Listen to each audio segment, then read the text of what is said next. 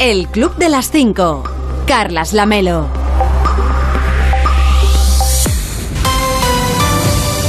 ¿Qué tal? Muy buenos días. Son las 5 de la mañana, son las 4 en Canarias. Ya es 30 de marzo, quedan 276 días para acabar 2022 y 123 para el próximo 1 de agosto.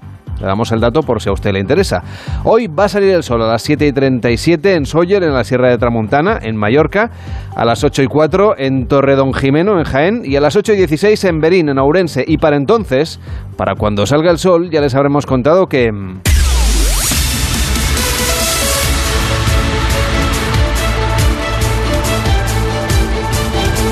Ya les habremos contado que el Gobierno ha aprobado un plan de choque para hacer frente al incremento de los precios de la energía por la guerra en Ucrania. Elena, bueno, ¿cómo estás? Buenos días. Muy buenos días, Carlas. ¿Cuáles son finalmente las principales medidas? Pues el plan incluye, por ejemplo, una bonificación de 20 céntimos por litro de combustible. Se va a poner además un límite del 2% a la subida del precio del alquiler. Se prohibirá que las empresas que están recibiendo ayudas del Estado despidan a empleados por causas relacionadas con la guerra en Ucrania, apostando así el Gobierno por los nuevos ERTE de la reforma laboral. Y se van a relajar los requisitos para acceder al bono social eléctrico, que es un descuento del 60% en las facturas. Estas son algunas de las medidas que incluye ese plan, que a partir del viernes y hasta el próximo 30 de junio va a estar en vigor. Tienen que pasar, eso sí, estas medidas ahora el examen en el Congreso. Hoy hay sesión de control y el presidente Sánchez pedirá previsiblemente al resto de grupos que apoyen ese plan porque lo ha mantenido hasta ahora, es una cuestión de patriotismo. Salvo sorpresas, todo apunta a que el plan va a conseguir salir adelante en la Cámara Baja. Los partidos, eso sí, no están del todo contentos, aunque lo apoyen. Para la izquierda, por ejemplo, se podría haber hecho más. Para la derecha, o por lo menos para el Partido Popular, deberían bajarse más los impuestos. De hecho, reprochan a Pedro Sánchez que haya faltado a su palabra, dicen, porque en la conferencia de presidentes de La Palma se comprometió a eso, a llevar a cabo una rebaja fiscal. Y de la guerra siguen, Elena, cayendo las bombas en Ucrania mientras avanzan las negociaciones entre las delegaciones que se vieron, por cierto, ayer en Turquía. Se vieron ayer y hoy van a continuar conversando, dialogando en Estambul y en esas conversaciones empiezan a surgir ya los primeros avances importantes. Por ejemplo, Rusia se ha comprometido a reducir drásticamente, ha dicho, los ataques en el entorno eh, de Kiev y de la ciudad de Chernigov. Un compromiso, eso sí, del que no se fía nada Estados Unidos. El portavoz del Pentágono, John Kirby, ha dicho a los aliados que, ojo, que lo que va a hacer Moscú no es retirar sus tropas, sino reubicarlas y que por tanto la amenaza sobre Kiev y sobre otros muchos territorios continúa. Por su parte, el gobierno ucraniano eh, ha puesto sobre la mesa una propuesta que ahora está estudiando Moscú y dice que está dispuesto a asumir el estatus de neutralidad que exigen los rusos, que renuncia así a entrar en la OTAN, a adquirir armas nucleares, a establecer bases militares extranjeras en el país, pero a cambio Kiev exige un acuerdo internacional con 10 estados no se sabe todavía cuál es, que le den garantías de defensa en caso de que el país vuelva a ser atacado. Además, Kiev sigue queriendo entrar en la Unión Europea y esto es algo a lo que el Kremlin en principio no se opone.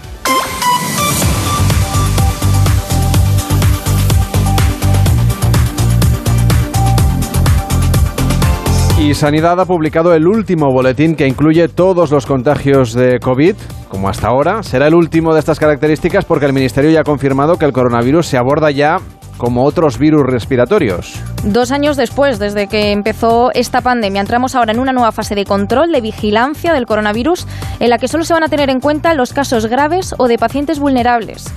Y entramos en esta fase con la incidencia acumulada al alza. Ha subido, según este último informe de sanidad, hasta los 466 positivos por cada 100.000 habitantes, después de haber sumado 56.633 nuevos contagios. Y entramos en esta nueva fase con la ocupación hospitalaria manteniéndose, buena noticia, por debajo del 5% en planta y del 10% en UCI. Y recordar rápidamente en qué consiste esta nueva estrategia. Pues desde el lunes ya no se contabilizan todos los contagios, los test solo se realizan a mayores de 60 años, embarazadas, personas inmunodeprimidas y empleados de hospitales y residencias de mayores y se han eliminado las cuarentenas en los casos asintomáticos o leves. Estas personas, por tanto, ya no dispondrán de una baja médica automática, sino que el médico de familia decidirá en cada caso si el paciente necesita o no reposo domiciliario.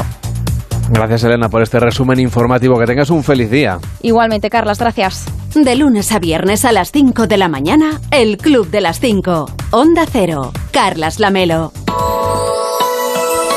Y en lo que queda de semana nos espera un episodio de frío intenso en la península y Baleares. Hoy va a seguir lloviendo, con lluvias más abundantes en el Cantábrico, las montañas del norte y en las Islas Baleares. Las bajas presiones van a traernos inestabilidad y descenso térmico. Y atención, porque el viernes regresa el frío invernal, aunque ya estemos o estaremos ya entonces a principios de abril. Síguenos en Instagram, arroba el Club Onda Cero.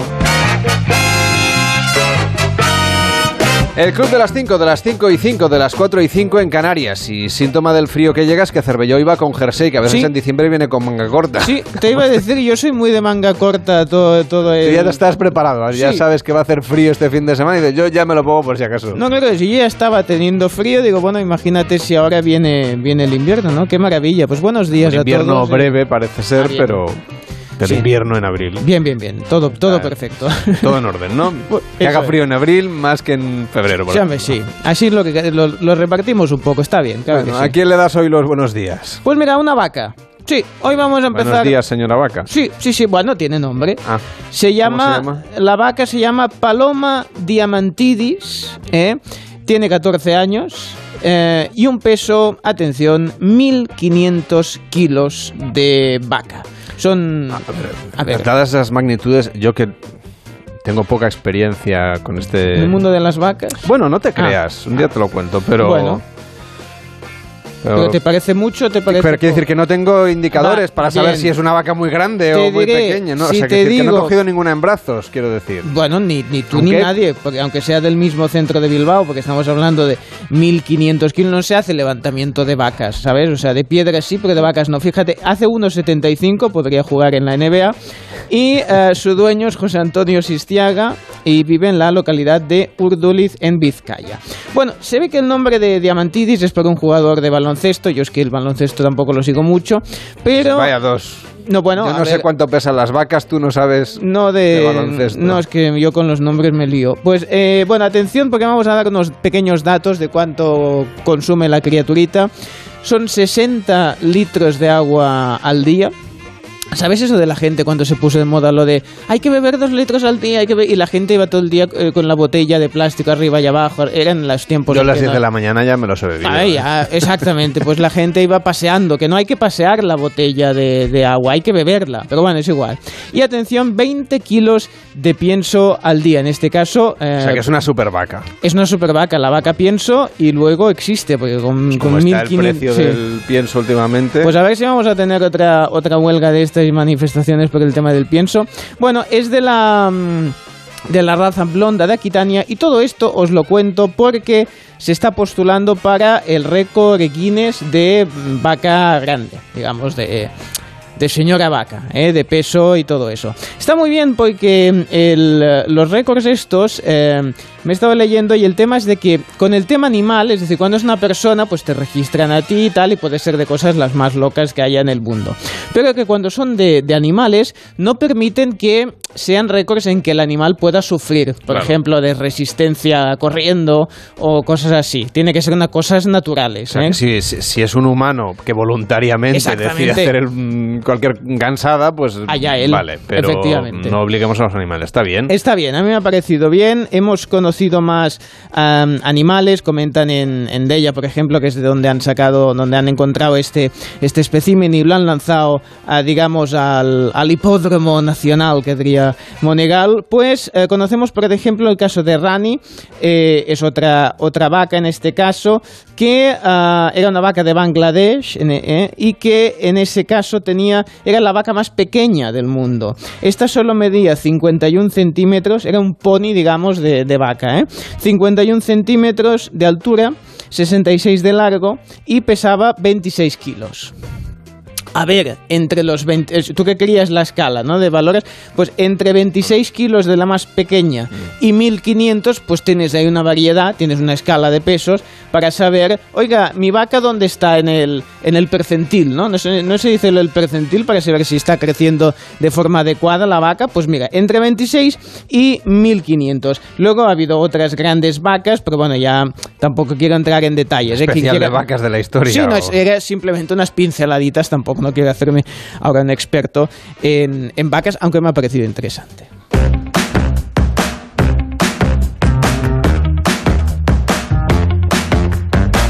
tú no lo sabes, Cervelló, pero yo he hecho de pastor de, vacas. Eh, ¿Qué me dices? Pues esto lo tienes que contar un día, hombre. Esto lo tienes que contar. No le interesa a nadie esto. Bueno, pero pastor de vacas, a ver, quiero decir, ya... Yo veraneaba en Galicia de pequeño. Bien y me pasaba el verano cuidando las vacas.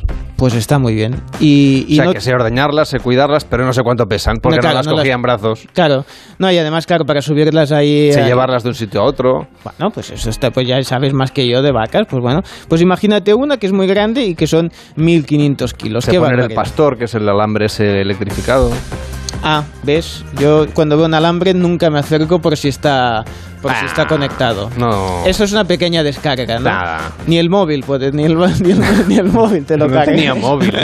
claro, en esa época también es verdad. Bueno, vamos. En fin, Cervelló, eh, ¿a quién le deseas tú los buenos días? Pues no solo a una vaca, sino también a una, le- a una lengua. Pero no un idioma, ¿eh? En plan, buenos días al euskera, al portugués. No, no, no. A la lengua de un individuo. Porque tiene 21 años, bueno, la lengua y el individuo, lle- llevan toda la, vi- la vida juntos. Se llama Capraben y es el hombre con la lengua más larga del mundo. Vive en Birduhanahar y bueno, pues eh, también mm, eh, intenta registrar su récord, pero aún no lo ha conseguido porque hay que pagar, se ve, para que venga la gente de, esto y te, mida las cosas, ¿no? Digamos, o te pese, o sea, lo que tenga que hacer. Bueno, el tema es que, atención, le mide la lengua, ¿eh? Eh, 10,8 centímetros de largo.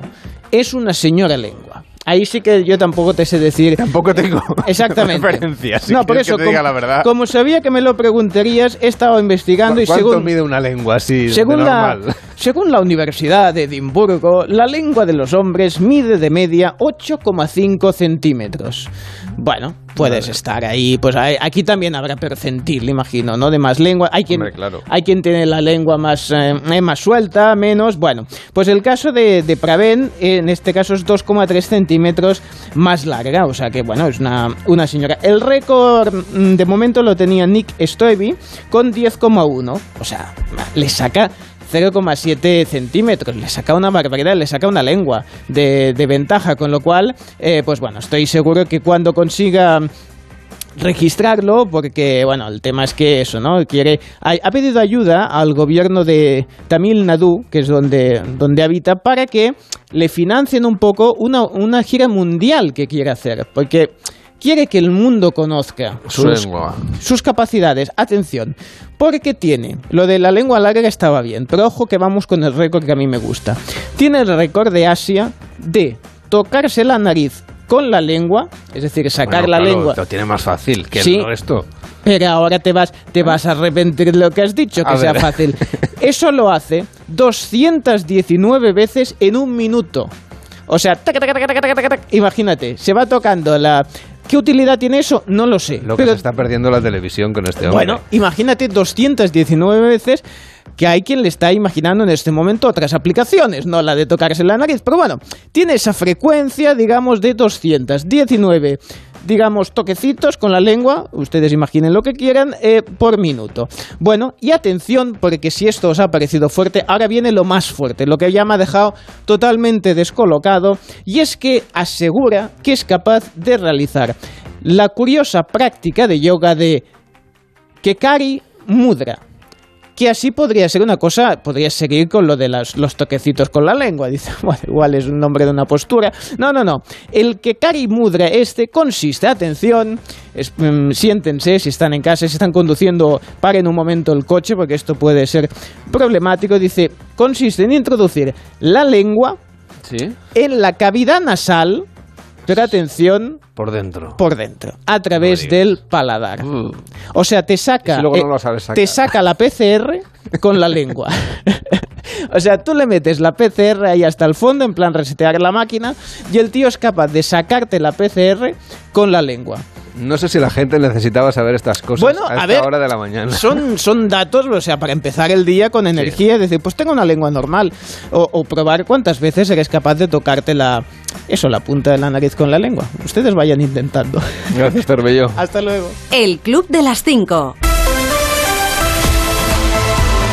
Triunfo anoche de la selección española de Luis Enrique, nos lo cuenta Edu Pidal, buenos días. ¿Qué tal, Carlos? Buenos días. Una victoria contundente de la selección española, ese 5-0 ante Islandia en el segundo amistoso de este parón, otra victoria con dos goles de Álvaro Morata, dos de Pablo Sarabia y uno de Jeremy Pino, con un once completamente renovado de Luis Enrique. Bueno, solo repetía Álvaro Morata, el goleador, respecto al partido frente a Albania que se disputó en Barcelona. Morata. Da igual que meta los goles, la verdad es que hemos trabajado muy bien esta semana. Lo que ha jugado España en este parón eran amistosos, pero había selecciones que se jugaban la clasificación para el Mundial de Qatar. Lo han conseguido aquí en Europa Portugal y Polonia. Senegal, Ghana, Camerún, Marruecos y Túnez lo consiguieron en África y todavía quedan tres plazas por decidirse. El sorteo de los grupos para ese Mundial de Qatar del próximo mes de noviembre se va a realizar en Doha este próximo viernes. Además, la sub-21 también consiguió ganar 2-3 a Eslovaquia y consigue clasificarse para el Europeo de 2023 y en el Real Madrid de ayer se operó Eden Hazard para retirarle una placa que tenía colocada en el peroné. Estará de baja entre 4 y 6 semanas y se perderá lo que resta de temporada. De lunes a viernes a las 5 de la mañana, el Club de las 5. Onda Cero. Carlas Lamelo. Hoy en Onda Cero.es nos cuentan que las negociaciones entre Rusia y Ucrania avanzan tras la reunión en Turquía, aunque todavía no han acordado un alto al fuego. La delegación rusa se ha comprometido a una reducción de la actividad militar en Kiev y en Chernigov y en Ucrania ofrecen una renuncia a la OTAN siempre que otros estados le garanticen la seguridad. Estados Unidos no se fía de Rusia, mientras tanto siguen cayendo las bombas sobre la población civil en Ucrania. En Onda Cero.es le cuentan todos los detalles del llamado plan de respuesta contra los efectos de la guerra que incluye una rebaja del precio de la gasolina en España, prohibición de despidos o límite de la subida del alquiler, entre otras cosas. Todas las medidas están detalladas explicadas en nuestra página web. El analista financiero Juan Ignacio Crespo estuvo ayer en más de uno con Carlos Alsina y avisó de que las subvenciones al carburante agravan más la situación actual de inflación y advierte de que en los próximos años podría llegar una recesión global. Claro, es una medida que retroalimenta la inflación. La única manera de cortar, la única, eh, eh, el, el único sistema de cortar una subida de precios es más subida de precios. Parece una paradoja pero es que la subida de precios, cuando es excesiva, termina forzando que se reduzca la demanda y al reducirse la demanda los, los precios bajan. Además, el gobierno toma esta medida en un terreno, el de las gasolinas, los derivados del petróleo y el diésel, de los que ya los grandes operadores del mercado de materias primas, Trafigura, Vitol, han advertido la semana pasada de que va a haber escasez e incluso han llegado a decir los grandes jefes de ese tipo de empresas, que son las que controlan el comercio mundial de materias primas, han llegado a hablar de racionamiento del diésel. Entonces, en una situación así, a la que lo previsible es que haya escasez de derivados del petróleo, incluso racionamiento, no quiero decir en España, sino eh, a nivel internacional, pues se nos devuelven unos céntimos que ya habíamos gastado para que volvamos a gastarlos. Es una cosa que es como retroalimentar la inflación. No podría haber medida peor que esa, con carácter general. Otra cosa es que para sectores estratégicos como puede ser el, pues el transporte, en fin, la, agricultura, pues que se tomen medidas de ese tipo, pero no creo que porque yo sea estratégico por ir a repostar de nuevo eh, esta tarde a una estación de servicio. Y la plataforma de transporte afirma que el paro se encuentra en el último empujón mientras ATA reclama su final. En nuestra página web también puede leer los detalles de la nueva ley de educación de la ESO que elimina las notas numéricas. La nueva norma también permite pasar de cursos sin límite de suspensos y la justicia británica ha denegado que el rey emérito Juan Carlos I se pueda acoger a la inmunidad en la denuncia de acoso presentada por Corina Larsen. Lawrence Debray, autora del libro Mi rey caído, estuvo ayer donde Alsina y explicó que ella se sentía decepcionada. En el caso del rey Juan Carlos, eh, lo que más se le ha reprochado, incluso judicialmente, en nuestro país mm, es el hecho de que ese dinero lo ocultara a la, a la hacienda pública española, ¿no? Sí, el hecho de que teniendo unos ingresos haga porque no se sepa que los tiene para no tener que tributar por ellos en nuestro país. Y, Pues entiendo que, que decepcionó a mucha gente, a mí también. ¿Y le, parece que el rey ha dado eh, suficientes explicaciones sobre ese comportamiento, más allá de regularizar su situación con Hacienda para evitar sus problemas legales? Ahí no puedo entrar porque no, no, no sé, primero porque los reyes creo que no, no, no piensan como nosotros y no reaccionan como nosotros.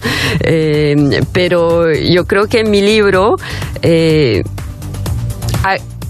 atesto, o sea, hago el, el, atesto que, bueno, sí hay un problema.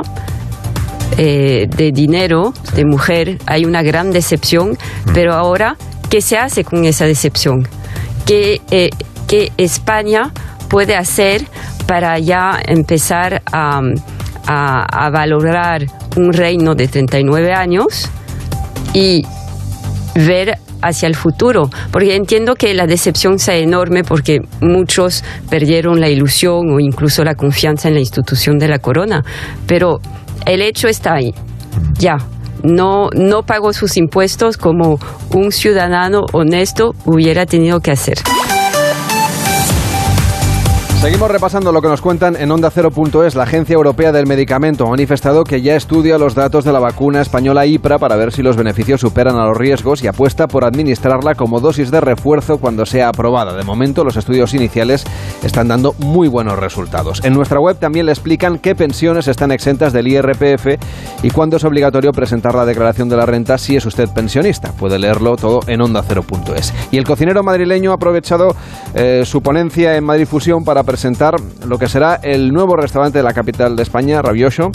Estamos hablando de David Muñoz y, ha hablado también de sus nuevos proyectos, lo que está preparando para el futuro, lo puede leer todo en ondacero.es. En deportes, en Radio Estadio Noche, tertulia con Susana Guas, con Edu Pidal y con Látigo Serrano sobre el liderazgo en la selección española. Pero es que yo creo que Pedri no necesita ser líder, no necesita. Eh, juega demasiado bien al fútbol como para ponerse a pegar gritos en un vestuario o negociar las primas o no sé, es que por lo general parece que no lo quiere, parece que no quiere aunque, serlo. aunque no te grite es que no quiere serlo. De hecho, bueno, escucha, los, mensajes más contundentes son los que van sin, sin gritos y sin tal, son los más calladitos. Lo el liderazgo silencioso, ¿no? Como, eh, el de Andrés Iniesta, como el de Andrés Iniesta. Por ejemplo, por ejemplo. Que tenía, que tenía ese liderazgo que todos le miraban, él no decía nada, pero a lo mejor el gesto con la cabeza, hombre, pues... Bueno, pero en esa selección había mucho. Cuando el mejor del equipo te dice algo, por muy tranquilo que te lo diga, tiene mucho más peso que te lo diga cualquier otro. Muchos líderes y un gallo. Que afortunadamente el gallo. Tiene 19 años, ¿eh? No, es muy joven. Es muy joven. en noviembre. Es, claro, es que acaba hoy, de hoy ha, dicho, hoy ha dicho Luis Enrique, porque le han preguntado, ¿cuándo fue la primera vez que viste a Pedri? Y dice, pues mira, la primera vez fue en una aplicación estábamos trabajando en una aplicación y, y, jugando con la Unión Deportiva Las Palmas y ya vi por la tele, por una aplicación, por un iPad, por un ordenador, ya vi que era especial.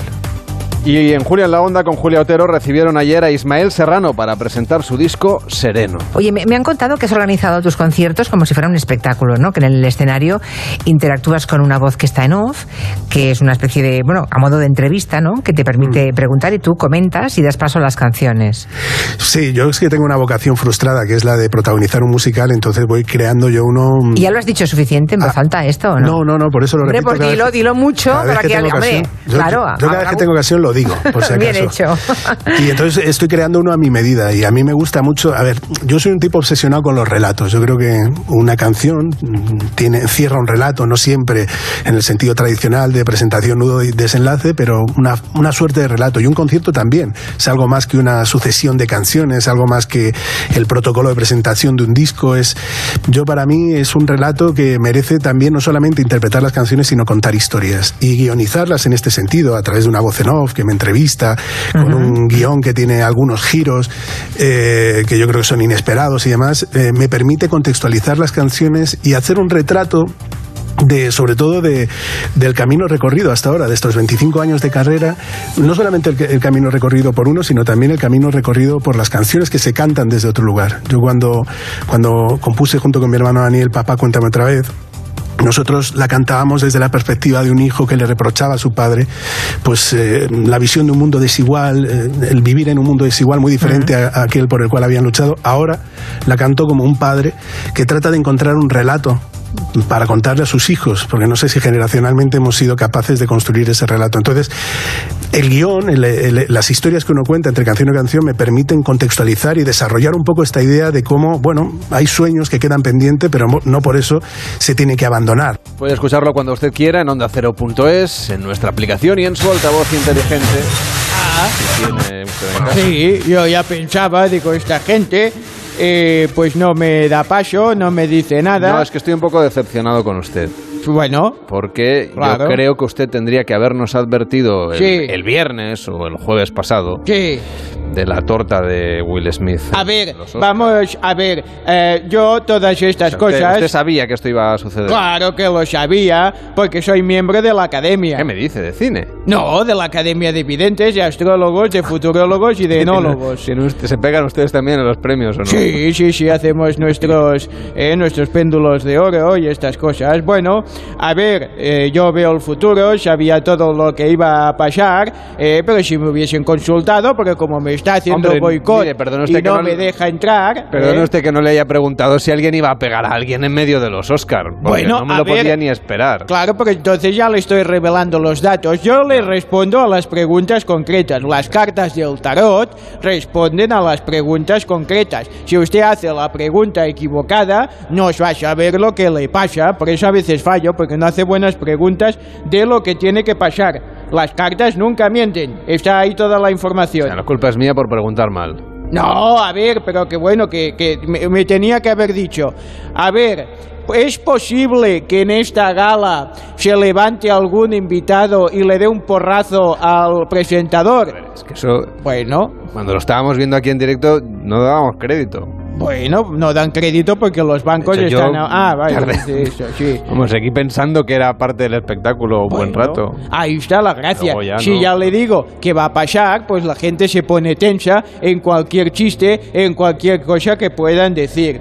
A ver, tengo una consulta que me han mandado, eh, me la manda Chris desde Los Ángeles. Dice, querido ilustrísimo vidente, ustedes me las pueden enviar al 676-760908 a poder ser en nota de voz, porque me gusta escucharles, eh, y me dice, a ver, señor vidente ilustrísima, dígame qué va a pasar. Bueno, pues dice Chris desde Los Ángeles, tengo que hacer una charla esta semana en una fábrica de preservativos.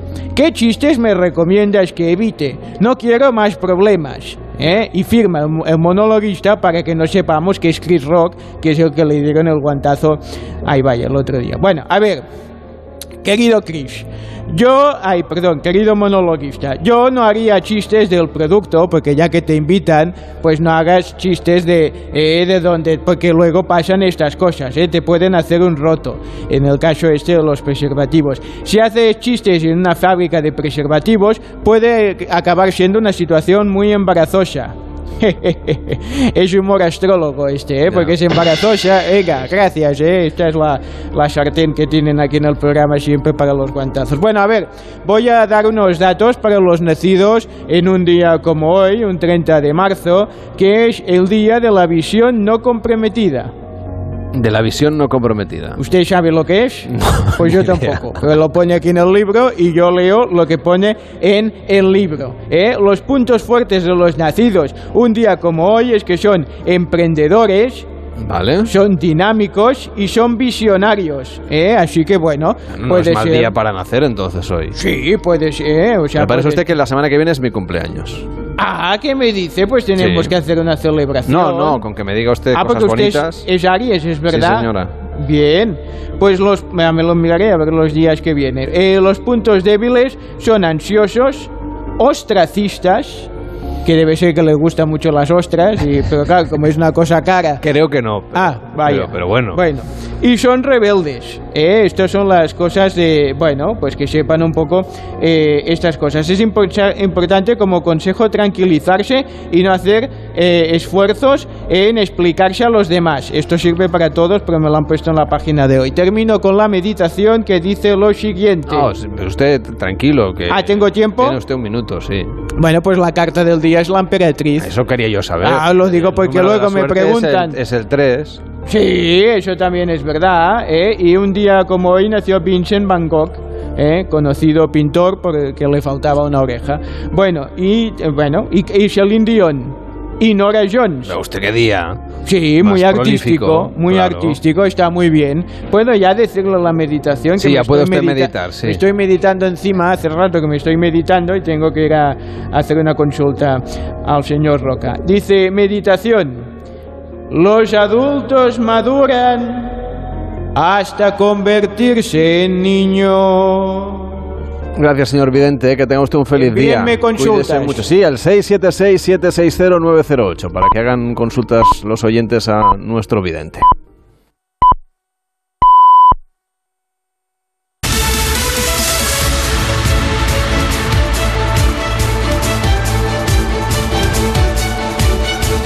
En 30 minutos empieza más de uno con Carlos Alsina. Hoy pendientes de la comparecencia del presidente Sánchez en el Congreso. Rubén Bartolomé, ¿cómo estás? Buenos días. Buenos días, Lamelo. Sí, que tiene cosas de las que hablar Pedro Sánchez. Por ejemplo, de la nueva posición española sobre el Sáhara, del resultado del Consejo Europeo de la semana pasada y de las medidas del Gobierno para afrontar esta crisis y luchar contra la inflación. Hoy, por cierto, vamos a conocer el dato adelantado del mes de marzo, justo a la misma hora a la que se suba a la tribuna Pedro Sánchez. Va a publicar el INE el IPC del el IPC adelantado del mes de marzo. Hay que recordar que el definitivo de febrero cerró por encima del 7,5%. A ver el susto que nos llevamos hoy. Bueno, hay críticas al, al plan de Sánchez aprobado ayer por, por, decreto, aunque es verdad que no hay riesgo para que este sea rechazado en el Congreso.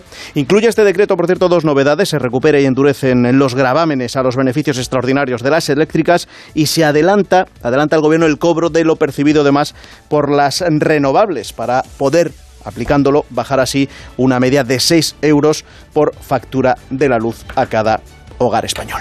Y la otra noticia del día viene hoy de Turquía, el avance en las negociaciones entre Rusia y Ucrania. Hay propuesta de principio de acuerdo, con Ucrania renunciando a la OTAN, con Rusia aceptando que entre Ucrania en la Unión Europea, con Zelensky pidiendo protección externa en caso de una nueva invasión y con Putin accediendo a estudiar esta propuesta, que al final es el avance mayor, el que Putin acceda a leerse y a valorar lo que le ha presentado Zelensky. Bueno, lo más complicado, la situación del Donbass y de Crimea se deja para después y todo esto con el ejército de Rusia anunciando que se retira de Kiev, aunque no se fía del todo Occidente. Por ejemplo, Estados Unidos ya ha dicho que no se trata de un repliegue definitivo, sino de una reorganización para seguir atacando otras ciudades. Pero bueno, los pasos, la puerta está abierta que haya dentro de poco, no sabemos cuánto es ese poco, pero que haya un alto el fuego primero y después la consecución de la paz y esperanza. Esperemos. ¿Y qué más asuntos vais a traer hoy así a las primeras horas de más de uno? Pues por ejemplo, hay historia de la canción a partir de las seis y media con Sara Iturbide, el informativo para animales de Manuel Pecino a las siete y media la España que madruga, luego a las ocho y media la tertulia hoy con Carmen Morodo, con Anabel Díez, con Arcadia Espada y también a las nueve con Pedro Sánchez desde el Congreso. Luego a las diez hora Guasa con Sara Escudero, con Leo Harlen, con Agustín Jiménez. Canallas, canallas, canallas, canallas, no ellos, sino la película de Daniel Guzmán de la que vamos a hablar en este tramo de la hora guasa, lógicamente con el propio director, con Dani Guzmán. A las 11 entrevistamos al Sina a Juan Echanove, Ser o no ser. Esa es la comedia que está protagonizando en el Teatro de la Latina de Madrid, que es comedia, aunque hable del horror de la Segunda Guerra Mundial. Muy recomendable, por cierto. Después de la del mediodía, toca hablar del corazón, por eso están por aquí Josemi y Rosa Belmonte. No está confirmado que salga una foto tuya desayunando, pues donde el cocinero. No, porque todavía no he tenido ocasión. Ah, yo Dos- pensaba que por dos eso ayer había faltado, que os habíais liado. No, no, no. Todavía no. No hay que achacártelo no. a ti. No, no, es culpa mía. No es culpa mía. No, No, es culpa momento mía. Ha habido una pausa valorativa ahí, o sea, que sí es culpa tuya. o- no, yo por culpar a alguien, hay que buscar culpables. Bueno, si te quedas más tranquilo, cúlpame. Bueno, pues, Total. a, lo mejor, a lo mejor así, a lo mejor así me quito las, las, las culpas que me quedan a mí por haber. También te lo mereces. Piensa que ahora es. Semana Santa y si tengo que llevar la cruz, la llevo, no hay problema. Me estoy Ay, pensaba que ibas para- a traer algo a Madrid, digo, como has anunciado que es tu cumpleaños. Hombre, a ver, si quieres te mando unas torrijas, pero... Hombre, pues tampoco es eso. Tampoco- Si, lo que, si quieres, sí, pero tampoco es. Mira, tengo aquí a la gente ahora diciendo: Sí, sí, sí, que las mande, que ¿Queréis las mande. Bueno, pues me pongo a hacerlas. Vamos a ver, tú sabes que aquí pedigüeños somos. ya veo, ya. Sobre todo el, el resto del equipo, yo no, el resto del equipo. Y tú, hacedor, también. Pues nada. Yo te hago un tupper de torrijas y te lo mando. No, no sé en qué condiciones llegarán, porque torrijas sé que... Mira, manda la receta. No, eso que lo del cocinero. A ver si ahora me voy a meter en otro embolado. Empiezo yo a dar recetas y verás tú. El lío en el que me meto. Veo que ahora estás mucho más cauto. Yo intento serlo. ¿Sabes? Sí. Tengo que renovar para la próxima temporada. Ay, pero Tengo que portarme pues, bien. Está, está ya asegurado, ¿no? La renovación No de sé, la yo no sé, no sé yo. Hombre, sí, hombre, sí. Si no, dime con quién tengo que hablar y, y se hace. Ay, si yo lo supiera. Rubén Bartolomé, cuídate mucho, que tengas un feliz día. Lo mismo. Hasta luego. De lunes a viernes a las 5 de la mañana, madruga con el Club de las 5. Información y buen humor con Carlas Lamelo. El club de las 5, de las 5 y 35, de las 4.35 en Canarias. Anoche especial la sexta clave Mm. sobre la invasión de Ucrania. Y Cervelló, la verdad es que no se perdió detalle y nos No. lo resume aquí para que estemos todos informados. Muy interesante porque además claro, conectaron en directo con Elena Bogus, eh, socióloga que vive en Moscú. Es decir, que podían saber lo que estaba sucediendo, cómo se está viviendo desde ahí y le preguntaban si era cierto que haya escasez de alimentos en los supermercados. Hablando de los supermercados, que mucha gente de afuera me pregunta, oye, pero ya están vacíos. No, no es así. No están tan vacías. En algunos supermercados sí hay alguna escasez de, de los alimentos más baratos que compra la gente más pobre, como el azúcar, trigo sarraceno, que es el cereal más popular en Rusia, y pues por una razón muy rara no hay papel higiénico como en la época de COVID. eh, ah, los, precios de de- detergentes crecieron mucho, etcétera. Pero por lo que yo veo en los supermercados cerca de mi casa, excepto de que subieron en este mes eh, de la guerra, subieron los precios en 20 o 30 por ciento, eh, los cambios todavía no son tan dramáticos. Y yo supongo que mucha gente dice, bueno, no, no, no es tan terrible, eso pronto se va a arreglar y vamos a sobrevivir de alguna manera.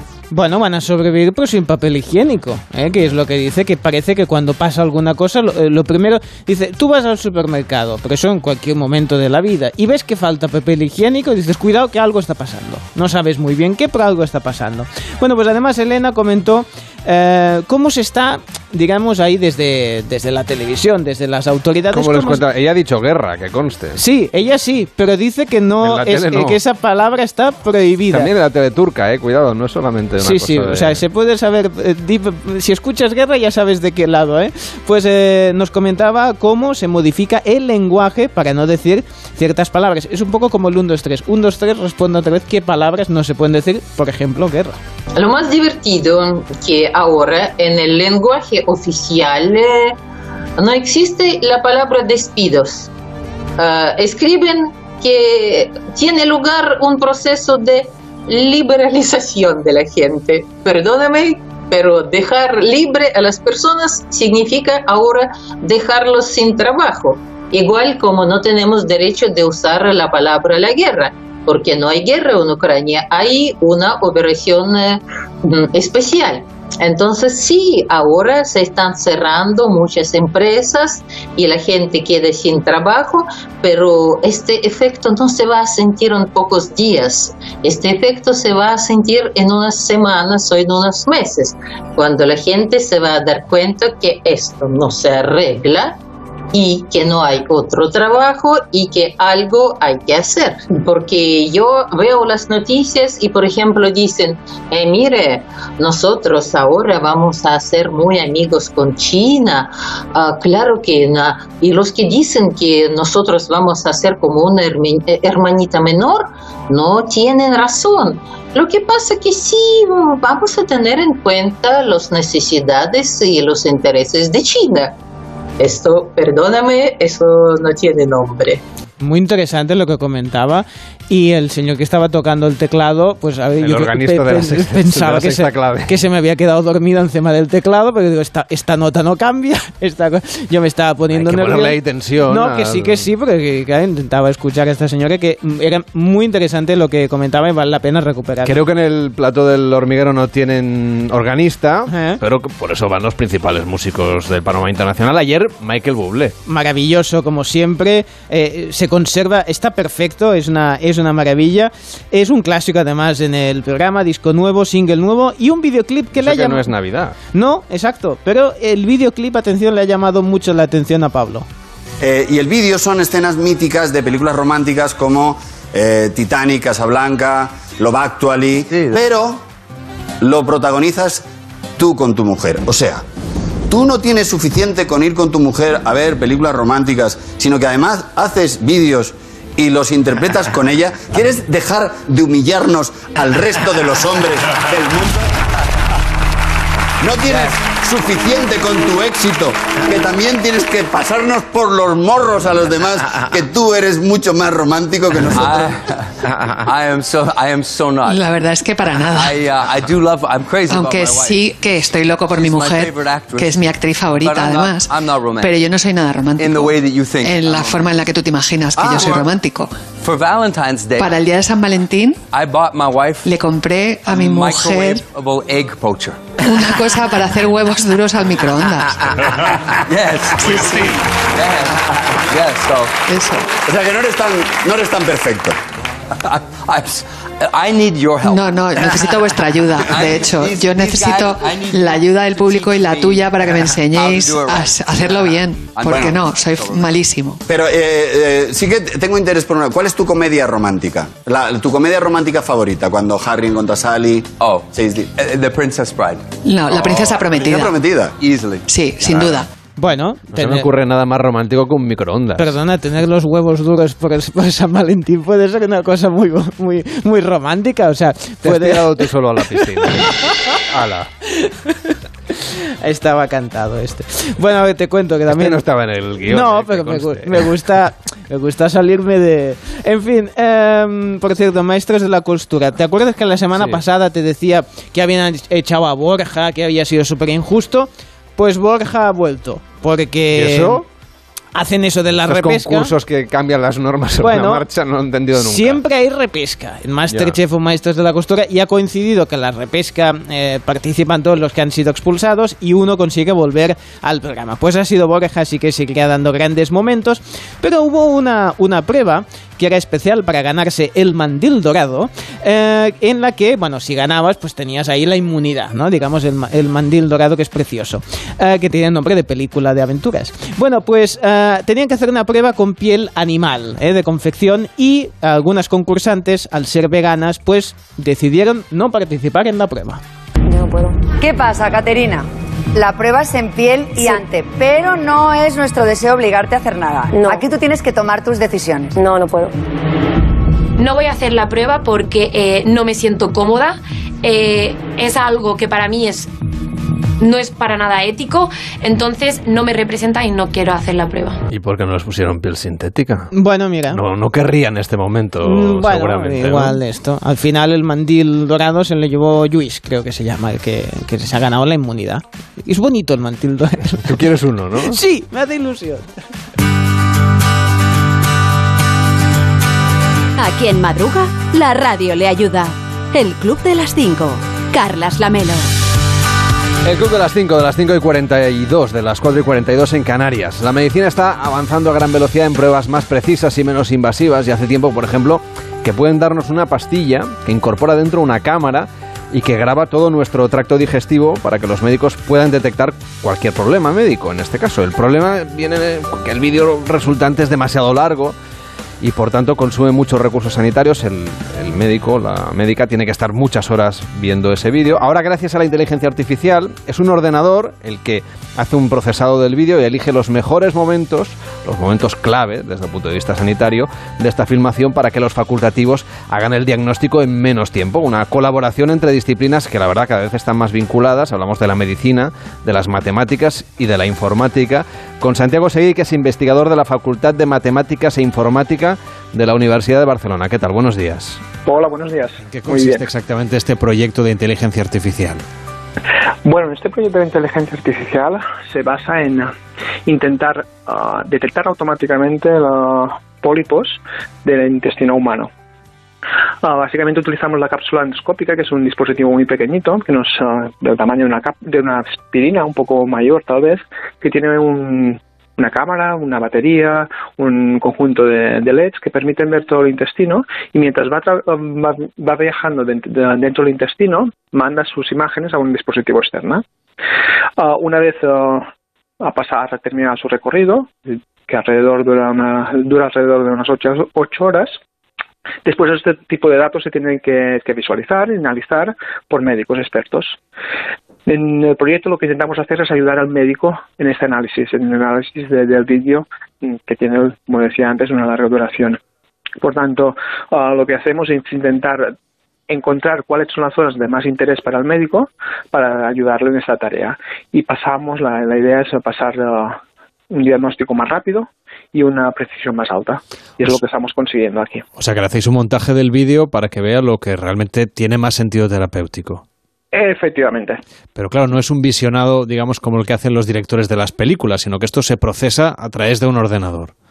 Efectivamente, aquí lo que hacemos es analizar ah, todo el vídeo ah, offline y después vemos cuáles son las imágenes más interesantes y eso las enseñamos en, en primera instancia. Y el médico después tendrá que, en vez de navegar con, por el- directamente por el vídeo, navega con las imágenes que nosotros le vamos enseñando. Claro, se gana mucho tiempo porque, como nos has dicho, es un vídeo de ocho horas que luego, más o menos, en cuanto queda el montaje del director. A ver, ah, la idea es que dure menos de 20 minutos y es lo que estamos consiguiendo en este momento. Ah, tradicionalmente están tardando una hora y media, dos horas para el análisis, porque al final lo ven a una velocidad más rápida. Se- esas zonas donde la cápsula no, ha- no hay movimiento porque el intestino está como parado, el médico lo pasa muy rápido. En- por tanto, sin inteligencia artificial estamos hablando de una hora y media, dos horas. Con inteligencia artificial estamos reduciendo a 20 minutos. O sea que esta idea de, de- de introducir una cámara en nuestro organismo ya se utilizaba. La innovación aquí es en que se agiliza el trabajo del médico. Efectivamente, se agiliza y se mejora. Porque al final, mm, imagínate un médico mirando una hora y media de vídeo, va a perder cosas porque se va a cansar, es muy complicado. Aquí lo ayudamos a detectarlo mejor porque le, le enseñamos eso que, que él está buscando y además le estamos reduciendo el tiempo. Porque normalmente, ¿qué se está buscando? ¿Qué tipo de problemas de salud podemos detectar gracias a esta técnica? Vale, hay, hay muchísimas. Ah, podríamos buscar, ah, por ejemplo, dónde está la, fuente de, sangre, porque hay muchos pacientes que eso sería la primera indicación en algunos países ah, para encontrar la, la- la de dónde está el problema que está causando un sangrado en el intestino. En este caso, nosotros lo que estamos buscando son pólipos, que son los pólipos son los precursores a potenciales cánceres. ¿Vale? Se, también se podría utilizar con otra colaboración con el Hospital General de Valdebrón. Estamos intentando analizar la motilidad, el funcionamiento de la motilidad del intestino. También se utiliza para detectar úlceras, para detectar Crohn. Uh, en muchos países aún no es la primera mm, prueba de diagnóstico, pero dado que el sistema es muy poco invasivo y que uh, los recursos hospitalarios que se necesitan son mínimos, uh, con la ayuda de la inteligencia artificial, los avances tecnológicos, se espera que esto tenga mayor incidencia en los hospitales. Y este tipo de análisis por dentro, tan poco invasivos, pero tan sorprendentes, tan un poco como de ciencia ficción, se están empezando a probar no sé, en otra, porque el tracto digestivo pa- parece relativamente fácil, puesto que tiene un- una entrada y una salida y eso se produce todos los días. Pero no sé si en otros, en otras partes del cuerpo, en otros circuitos de nuestro cuerpo, quizá con la nanotecnología y con el paso del tiempo, empezaremos a tener otras metodologías, porque claro, hasta ahora la mayor parte de, de, análisis internas eran o muy invasivas o se hacían de- desde fuera, ¿no? A través de la radiología, de las eh, resonancias, etcétera. A ver, claro, poner una cámara dentro del cuerpo uh, seguramente uh, va a ser posible, por ejemplo, en ciertas partes del cuerpo, pero no en todas.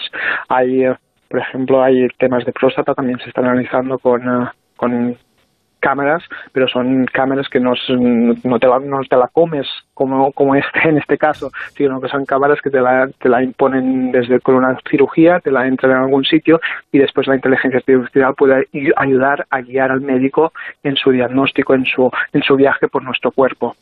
Pero así con cámaras que poco invasivas, claro, yo no sé decirte si hay muchas más cosas que veremos en un futuro próximo. Eh, ¿Cómo se le... Tengo que, tengo que decirte que no soy médico. Que, Sí, no, soy que, lo tuyo, que lo tuyo es la inteligencia artificial, sí, sí, Sí. está claro. Eh, esta, bueno, esta, endoscopia con videocápsula, que creo que le llaman a la técnica, eh, No aunque, hay, aunque hay variantes, eh, lo que nos permite, como decimos, es conocer por dentro el funcionamiento de nuestro organismo y detectar pues, esos problemas que podemos eh, encontrar con, con la salud. Una vez vosotros recibís este material, que es supongo la, la, la cápsula que ha ido, bueno, la cápsula lo que dices es que lo va enviando a un dispositivo que entiendo que es quien lo graba y almacena ese vídeo, Sí, ¿no? Efectivamente, tienes como un cinturón, cuando te, te pasan la, la cámara, tienes como un, un, cinturón donde lleva allí como un, un disco duro donde se va grabando, ah, transmitiendo las imágenes y se van guardando. Una vez el, que, que tú te conviertes como una especie de, de emisor wifi, ¿no? Bueno, es la cámara, exacto. lo- la cámara em- emite a un dispositivo externo por wifi, por radiofrecuencia. Y al final el dispositivo externo, esto es quien guarda todas las imágenes y una vez oh, la batería se termina o el médico decide que, que ya se para el análisis, las imágenes se trasladan a un, a un ordenador y a nosotros nos las mandan. Nos las mandan. Oye, ¿el paciente mientras tanto va haciendo más o menos vida normal o tiene que estar ingresado para que le hagan esta prueba? Bueno, la mayoría de veces el médico, es- el paciente está en el hospital sentado en una silla, ah, en una posición normal, sin hacer ejercicio, pero se están haciendo pruebas donde podrías ah, hacerlo desde casa sin ningún problema. Y Claro, porque son ocho horas, digamos, ¿no? sí, sí. Efectivamente, bueno, depende de, la- de lo que estén analizando, van a ser más o menos, pero puede durar hasta ocho horas. Las últimas pruebas son que lo puedes hacer perfectamente desde casa, podrías, ah, hay, un- hay distintos ah, estudios donde ah, la idea es ir a buscar el dispositivo está en la farmacia y después devolverlo y devolver la cámara, dev- devolver el, el disco cápsula, duro ¿no? y, y ya está. La cápsula se pierde. La cápsula se pierde, o sea Es de, us- es de uso único. Pues eh, todo esto es apasionante realmente y sorprendente visto desde fuera, pero desde luego que lo importante es que ayuda a detectar antes enfermedades, que son pruebas mucho más eficaces y que la inteligencia artificial lo que hace es, bueno, pues eh, filtrar lo que es realmente relevante para que luego el médico ejecute el diagnóstico y plantee el tratamiento. Santiago Seguí, muchísimas gracias, investigador principal de este proyecto de inteligencia artificial de la Universidad de Barcelona. Que vaya bien, buenos días. Buenos días, muchas gracias. El Club de las Cinco. Carlas Lamelo. Hoy es 23 de marzo, día en que estaremos muy pendientes del precio medio de la electricidad en el mercado mayorista, que subirá, hoy es mm, 30 de marzo, efectivamente, hoy es 30 de marzo, día en que estaremos muy pendientes, como decíamos, del precio de la electricidad, que subirá un día más, subió el lunes, subió ayer martes, hoy miércoles también, hoy un 3,11%, superará la cota de 250 euros el megavatio hora. Y el presidente del gobierno, Pedro Sánchez, comparece a petición propia en el Pleno del Congreso de los Diputados para dar cuenta de los últimos acuerdos del Consejo Europeo y sobre la posición de España respecto a la política exterior con Marruecos y el Sáhara Occidental. Lo podrán seguir también aquí en Onda Cero. El dato del día lo conoceremos en unas horas, el adelanto del IPC de marzo. Se espera que confirme que siguen subiendo los precios, eso usted ya lo ha notado, y que empeora, por tanto, la inflación. Hoy entra en vigor la reforma laboral pactada por los principales sindicatos y las patronales con el gobierno a finales de diciembre, se acordará usted. Hasta ahora estábamos en un periodo de transición de tres meses en el que aseguran que ya han comenzado a notarse las medidas incluidas en el acuerdo para hacer frente a la temporalidad. Y hoy tenemos conferencia sectorial de educación para acordar la atención educativa integral a los menores ucranianos desplazados a nuestro país por la guerra. Seguimos repasando en el Club de las 5 lo que hoy va a ser noticia. Hoy se celebra una reunión de ministros de Medio Ambiente de la OCDE centrado en los retos climáticos y en los plásticos. El nuevo gobierno socialista de Portugal toma posesión para una tercera legislatura de Antonio Costa, la primera que tiene mayoría absoluta, y el Parlamento de Irak convoca por primera vez una sesión para elegir al presidente del país después de que las dos anteriores no pudieran celebrarse por falta de quórum de los dos tercios de los diputados ante la falta de una mayoría suficiente para apoyar a alguno de los candidatos. Veremos si finalmente hoy sale adelante. Hoy es la última sesión del juicio al vigilante de seguridad acusado de proponer matar al presidente del gobierno Pedro Sánchez y el sindicato de enfermería SATSE convoca concentraciones en varias ciudades del país para denunciar la situación de la sanidad pública y las condiciones en las que trabajan los profesionales sanitarios. Y finaliza la huelga de cinco días convocada por los sindicatos de profesores en Cataluña contra la falta de negociación de la Consejería de Educación que ha llevado a imponer el avance del calendario escolar, entre otras medidas.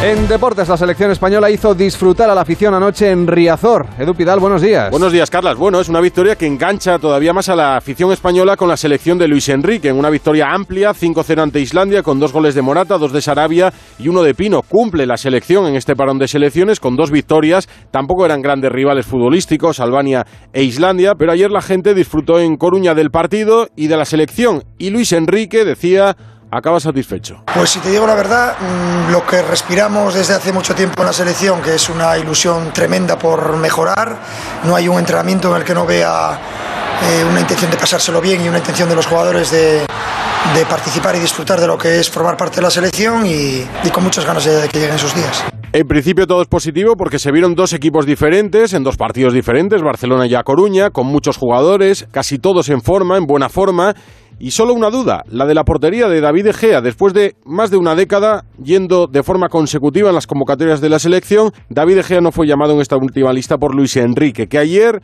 no explicó el motivo y dejó la duda en el aire. No, lo que, tuve que, lo que le dije se lo dije a David y queda a título privado. Si lo quiere hacer público, a mí no me supone ningún problema y nada más.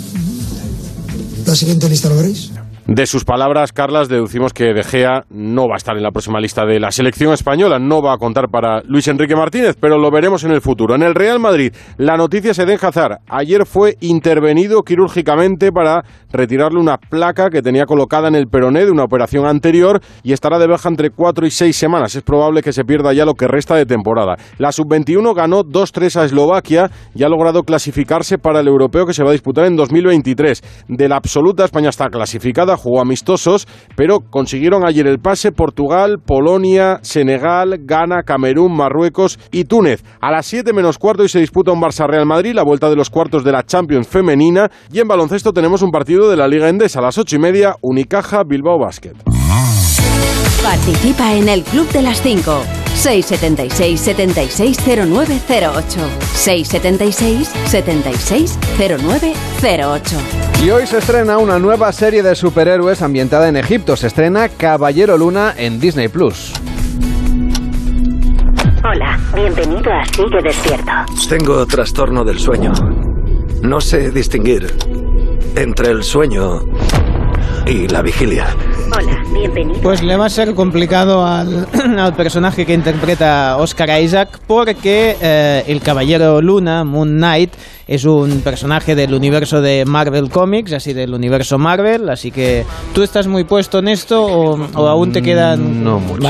Lo digo porque este es de los complicados de, de seguir, porque si ya cuesta con tanto mm, con tanta malla, tanto personaje, tanto hi- historia, este resulta que él es dos personas a la mis- al mismo momento. O sea, tiene una especie de, digamos, de trastorno y ah, es Steve Grant y también es Mark Spector. O sea, son dos personas. Y luego superhéroe también. bueno, claro, tiene tiempo para decir, todo, quiero decir, sí, sí, está sí. bien. Bueno, el tema es que, claro, tiene ese conflicto de personalidad porque uno de estos, eh, digamos, personas es en realidad eh, un avatar de un antiguo dios egipcio, Madre de Khonshu. ¿Eh? O sea que, claro, te que ponerse posits en la pared del comedor para Bueno, y la tarjeta. Claro, y la tarjeta. unos hilos rojos. Sí, sí, exactamente. Tú en casa tienes que hacer, tienes que comprarte ahí un corcho de esos grandes y ir poniendo ahí fotografías. Resolviendo un crimen. ¿no? Exactamente, exactamente. Y él lo que necesita es una tarjeta de visita muy larga para decir pues todas las personas que es, ¿no? También tenemos a Murray Abraham, a Ethan Hawke y a May Calamaway como em, reparto, ¿eh? que claro, ahí se hacen un lío porque claro, están hablando con Oscar Isaac, eh, ¿pero ¿usted quién es? ¿Es uno o es el otro? Bueno, son seis episodios, se emitirán eh, semanalmente los miércoles, así que el último lo vamos a ver el 4 de mayo. Como una especie de momia Batman, ¿no? Sí, exactamente, con trastorno de personalidad. Lo, lo tiene todo. Qué bonito.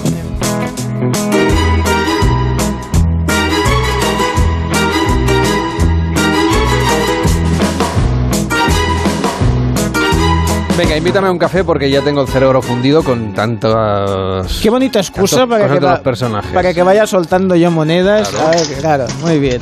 ¿Cuál crees tú que va a ser hoy Yo- el tema de conversación en los ascensores, en las máquinas de café? Pues mira, una subasta. Se pone a subasta el diamante blanco más grande del mundo. Le llaman The Rock, una mica, o sea, un poco como Dwayne, Dwayne La Roca Johnson. Y atención, porque puede ocupar los, eh, puede alcanzar, perdón, los 30 millones de dólares. ¿Cómo lo llevas? Bueno, si no tienes monedas para el café, Imagínate, vas a para tener comprarme un diamante. Ahora 30 millones para darle al. Hoy me, al me pilla beso, en ¿no? mal momento. Sí. Es preciosa, ¿eh? El diamante. Esto, mira, como lo escuche Michael Bublé, igual, ¿eh? Se curra, Sí, se sí. deja lo de la... Lo compra su mujer. Sí. Eso y lo de los huevos. Y lo de los huevos duros, sí. Me ha dejado alucinado, ahora lo necesito.